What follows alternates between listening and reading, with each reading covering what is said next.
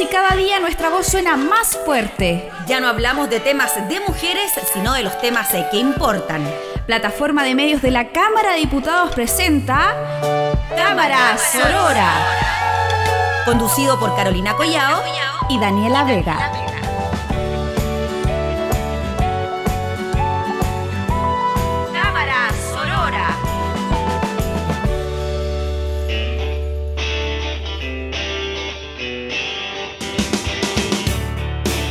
Hola, ¿cómo están? Bienvenidas y bienvenidos a este nuevo capítulo de Cámara Sorora. Me encuentro aquí con mi colega Daniela Vega Larcón. ¿Cómo estás, querida? Bien, ¿y tú, Carolina Collado Chile?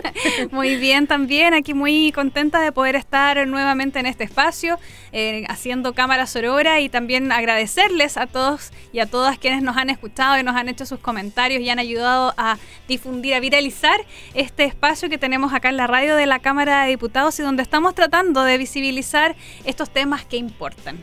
Así es, y queremos agradecer también la respuesta que ha habido en nuestro Instagram, arroba cámara sorora, y recordar que estamos en distintas plataformas. Primero que nada en www.radiocámara.cl, pero también estamos en Spotify, en eh, Google Podcast, eh, Apple Podcast y eh, eso.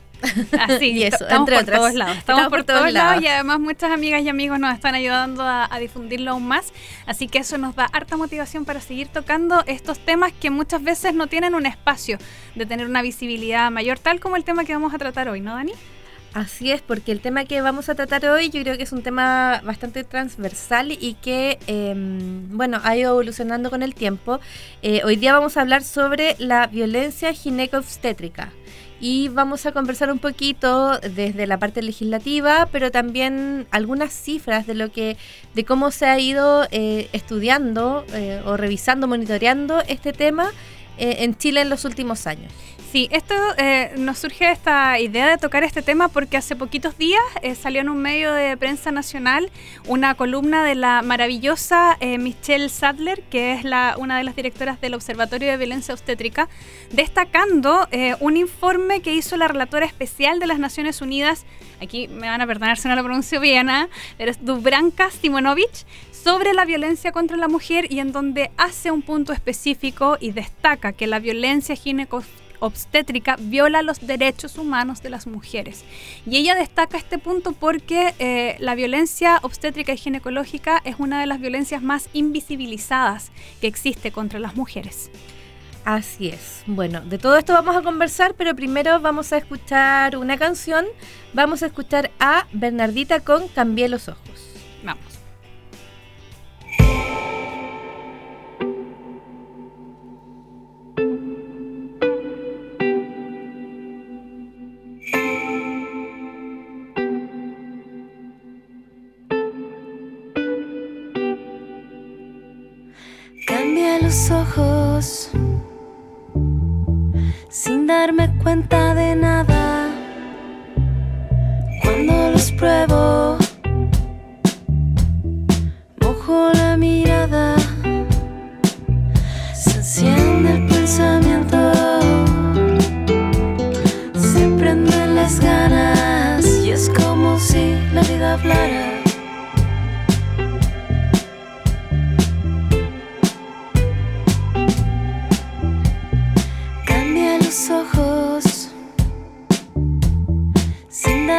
inventado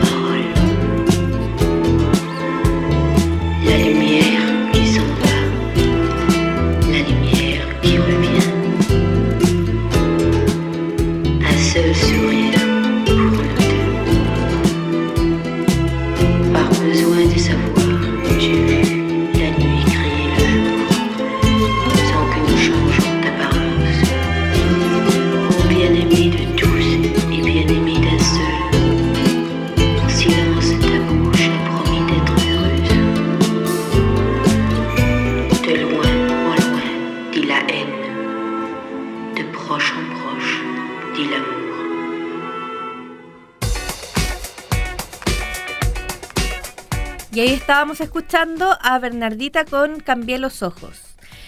Caro, cuando hablamos del tema de la violencia obstétrica, ¿a qué nos referimos concretamente?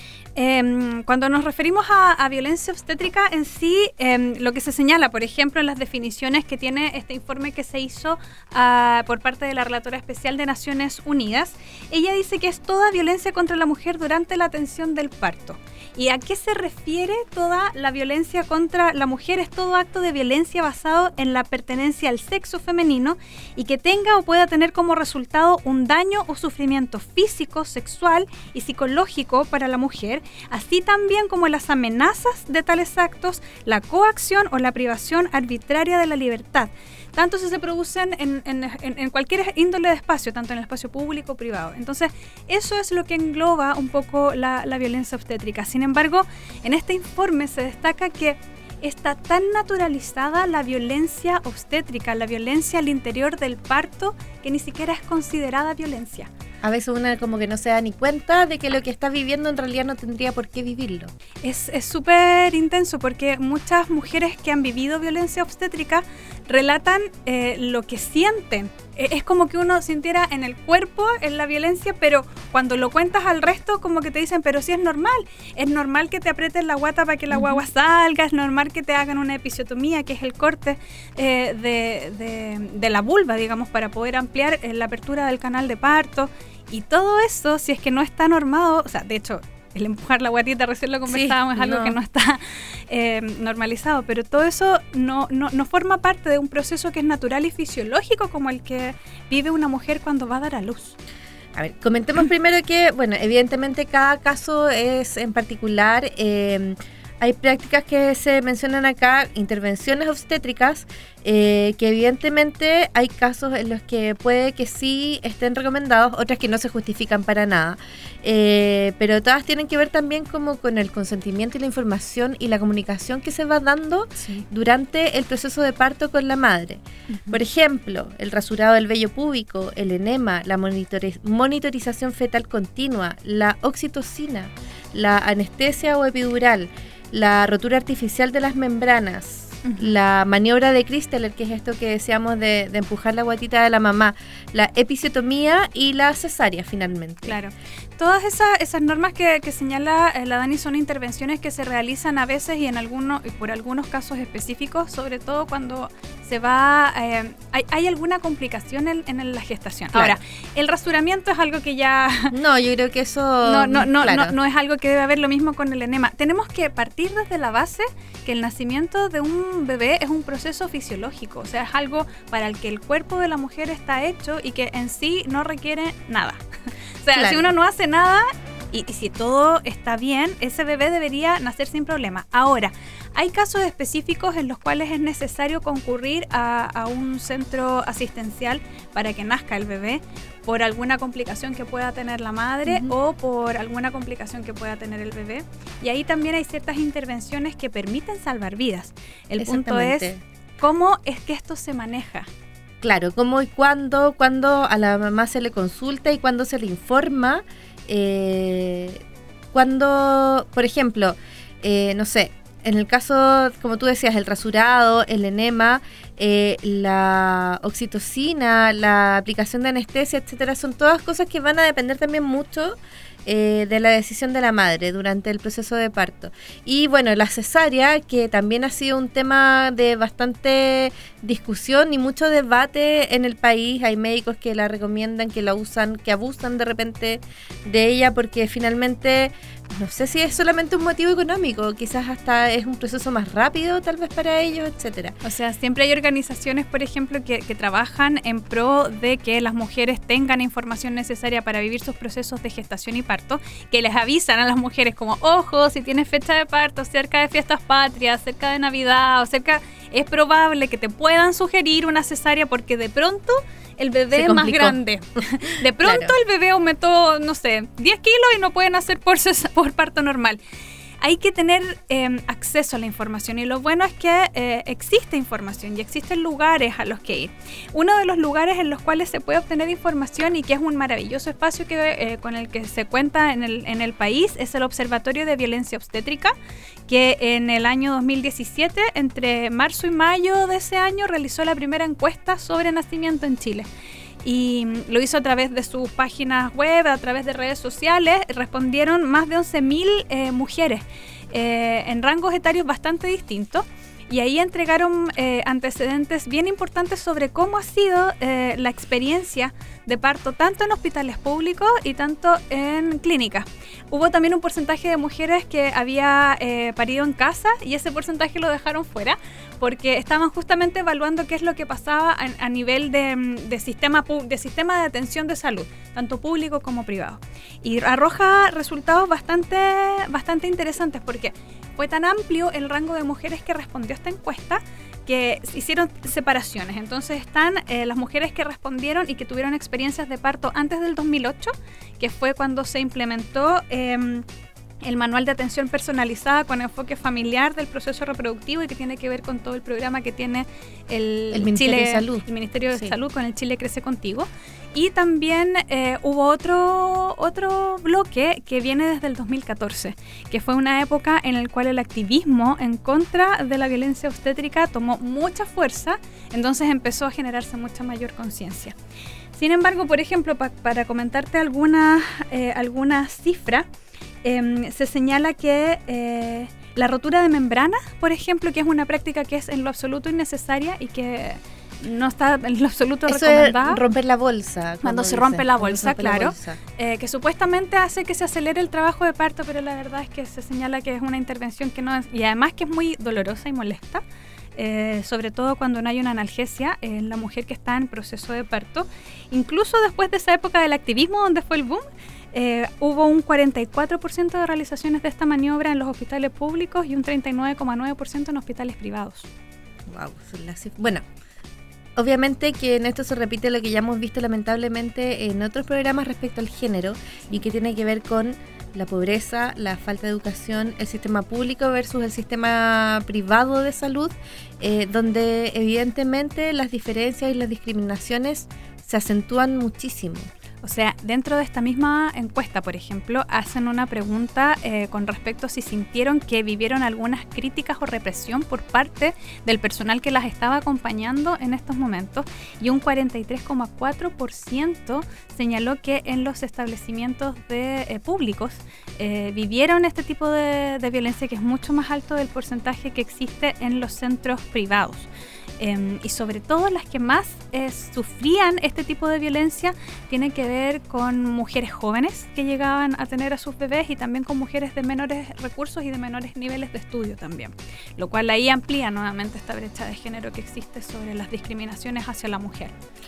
Oye, Cari, fíjate que, eh, bueno, aquí en el Congreso em, no hay mucho, eh, no hay mucha legislación respecto a este tema de la violencia gine ginecobstétrica, eh, pero sí hoy día hay un proyecto de ley que se presentó el año pasado de la diputada Claudia Mix, quien presentó una norma que busca en el fondo regular todos los derechos de las mujeres antes, durante y post proceso del parto.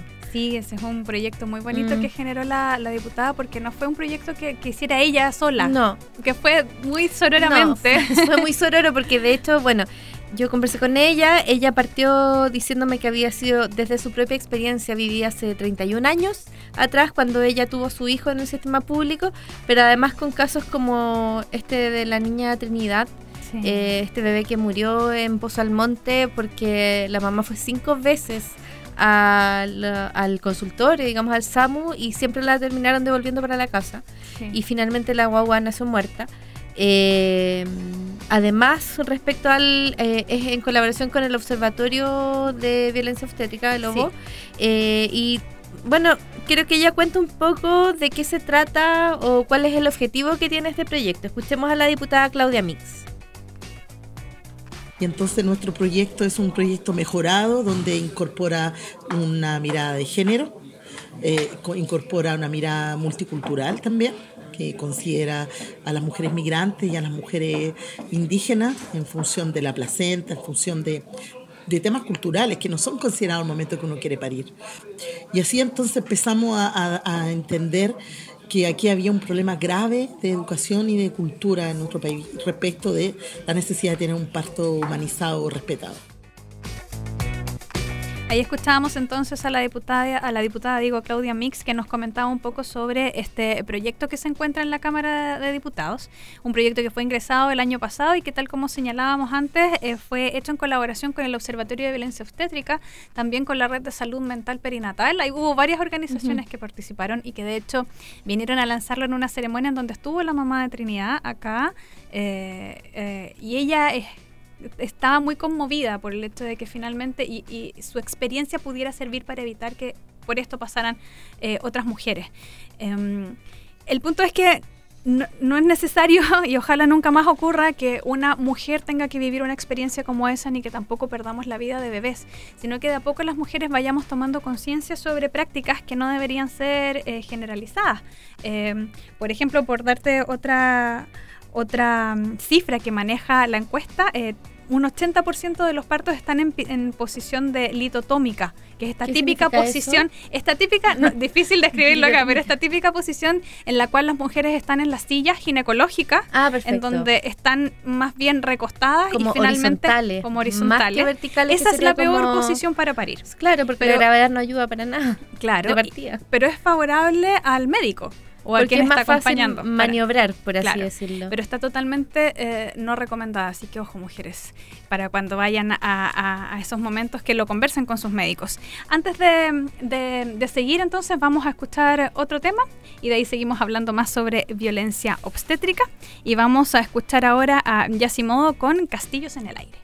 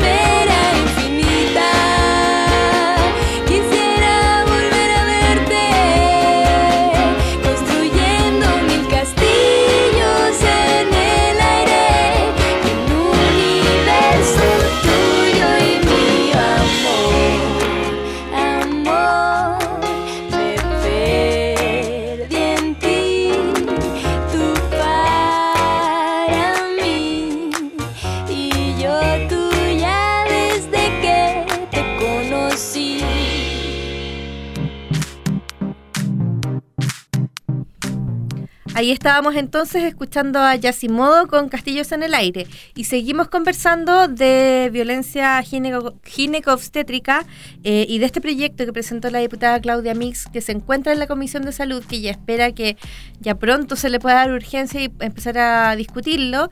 Eh, y ella nos comentaba además que este no es solo un proyecto de ley eh, punitivo, o sea, no solo que quiera castigar a, no sé, las malas prácticas, porque eso de hecho ya está contenido en una ley que ya existe que es sobre los derechos y deberes de los pacientes, sino que ella además apunta a que eh, haya más educación en los profesionales que están involucrados en el acompañamiento de la mujer eh, durante el embarazo y en el parto. Escuchemos entonces lo que dice la diputada Claudia Mix.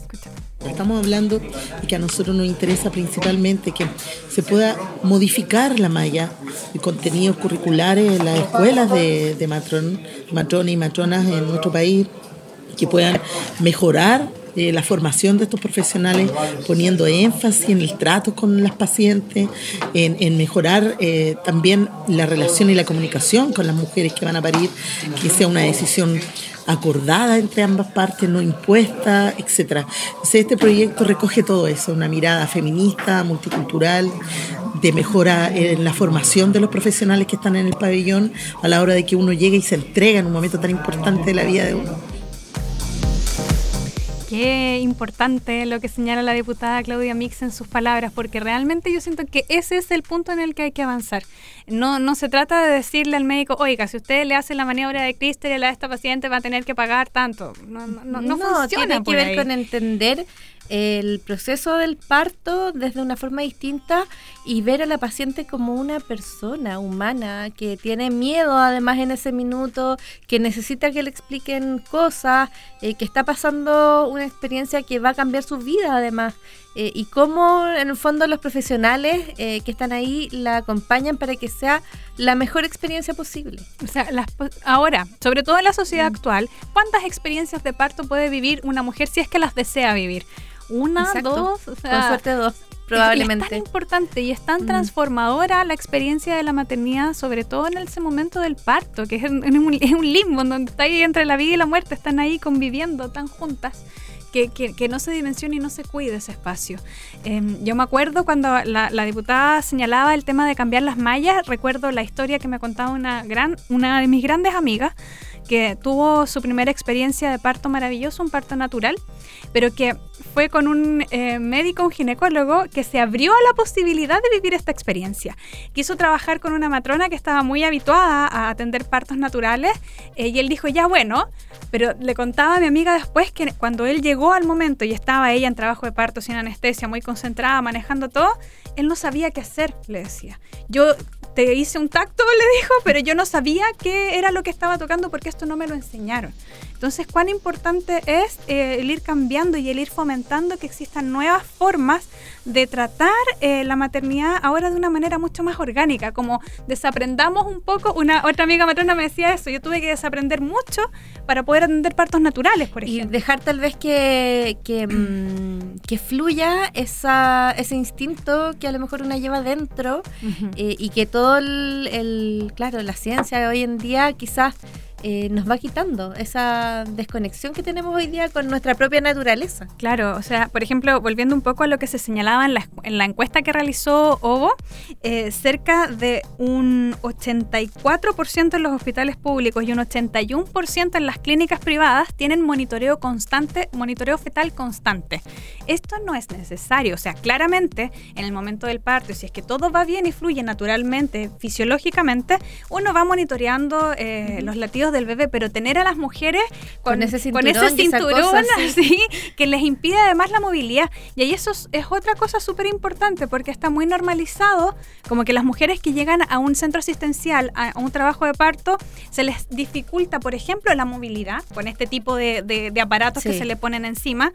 Si es que llegan y le inyectan oxitocina sintética porque sí, como por protocolo, cuando no se necesita, pues esa oxitocina lo que hace es que las contracciones sean aún más fuertes y eso incluso puede eh, gatillar en un sufrimiento fetal y que a la larga esa intervención termina en una cesárea de urgencia. Eh, Y, también el tema de la alimentación. Tampoco es algo que fluya muy fácil que la mujer pueda comer o, tener líquidos, porque en las clínicas siempre todo es muy regulado. Esto son una de las cosas también que se está fomentando y cambiando para que los ambientes en los cuales las mujeres van a tener a sus bebés sean mucho más favorables. Exactamente. Em, seguimos comentando lo de la diputada Mix, que me gustaría que eh, escuchar una última cuña de ella, que en el fondo ella dice que, bueno, este proyecto evidentemente es perfectible eh, y que se podría fusionar con otros dos proyectos que ya están. Uno de ellos tiene que ver con esta ley Trinidad, que tiene que ver con este caso que ya comentamos, pero escuchemos eh, en el fondo qué es lo que ella quiere que suceda con este proyecto. Lo que no puede pasar es que sigamos tapando una realidad que vivimos hace muchos años las mujeres en este país, una situación que está superada en otros países, que este, en este país lo que ha hecho es naturalizarse este tipo de violencia. Nosotros esperamos que también en proyectos que se están discutiendo en el Senado hoy día, que tiene que ver con eh, eh, generar un proyecto donde la mujer esté libre de todo tipo de violencia, también sea tipificada la violencia ginecobstétrica, porque salió de la Cámara sin ser tipificada. Nosotros ya nos enteramos que en el Senado hubo senadoras de la Comisión de Mujer y Equidad de Género que sumaron esa indicación, nos alegro muchísimo y por tanto hoy día lo que queda es profundizar este proyecto, aprobarlo, esperamos que se ponga en tabla. Yo he perseguido a los presidentes de las comisiones para que lo hagan en salud. Escuchábamos entonces a la diputada Claudia Mix hablando de cómo tratar de incorporar la violencia ginecobstétrica, eh, cómo regularla en nuestra legislación para recapitular, claro, yo de este tema que es tan largo y que se nos pasó volando. Es un temor gigante y se nos pasa volando. Bueno, valorar de todas maneras que existan estas normas que más allá de la sanción lo que, lo que traten de hacer sea este cambio de, conciencia y hacer un llamado a todas las mujeres que quieran eh, gestar, que quieran tener un hijo, que se encuentran gestando, a todos aquellos tienen, que tienen a una mujer eh, cercana que está en este proceso, infórmense, busquen, busquen médicos que tengan conciencia, busquen espacios en los que puedan. De hecho, es muy importante que participen en los talleres de preparación de parto que se imparten tanto en los consultorios o como algunas otras agrupaciones también lo hacen. Si tienen alguna duda pueden escribirnos por Instagram y nosotros nos comprometemos a poder entregarles eh, algunos contactos de, médicos, eh, médicas, matronas conscientes que las puedan acompañar en estos procesos. Así es. Eh, yo me quedo también con esta última reflexión que a mí me marca mucho, y que es el tema de las diferencias entre los sistemas públicos, eh, la diferencia de lo que está pasando a lo mejor con mujeres migrantes que están llegando al país, que no tienen los recursos para, eh, para a lo mejor poder atenderse en el sistema privado, que están como súper a lo que venga, digamos, en este punto. Eh, ¿Qué pasa también con las comunidades indígenas y con el respeto hacia sus prácticas también, que es bastante importante y que recién hoy día se está empezando a incorporar como, como un tema dentro de, bueno, de la educación, de la medicina, etcétera. Eh, ¿Qué pasa con las mujeres más jóvenes? con niñas que a lo mejor están ocultando un embarazo y están viviendo este proceso eh, sin un, el acompañamiento de un adulto, de su mamá, de su familia, no sé, incluso ni siquiera de su pareja. Entonces creo que hay mucho todavía por hacer en este tema. Sí, y un llamado en eso de las diferencias, em, también a abrir las posibilidades de que el sistema público también pueda financiar eh, los partos en casa también es una nueva forma, es una nueva forma de, parir, mucho más orgánica y natural y que también a la larga tiene un costo muy alto y ahí también se está generando una discriminación. De hecho, en, este informe que hablábamos de la ONU se, se, potencia la idea de que existan los partos en casa. Bueno, un gran tema, muy largo. Muy largo. Nos queda mucho pendiente, yo creo que vamos a seguir hablándolo en otro capítulo más, pero mm, muchas gracias por escucharnos, muchas gracias Dani también por hacer posible este espacio. Gracias a ti, Caro, también. Y bueno, recuerden que estamos en www.radiocámara.cl en Spotify, Google, Google y Apple Podcast. y em, en fin, todos los jueves a las 6 de la tarde y también en nuestro Instagram, arroba cámara sorora. Muchas gracias, Caro. Eh, nos vemos y nos escuchamos la próxima semana. Que estén súper bien. Abrazos para todos y todas. Ahora que sí nos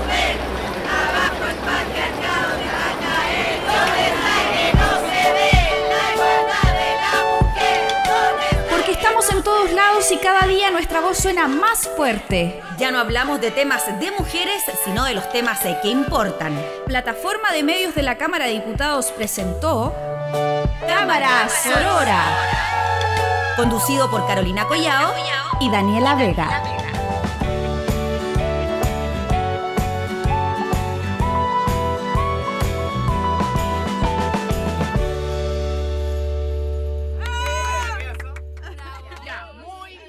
Esta fue una producción de la Radio de la Cámara de Diputados de Chile.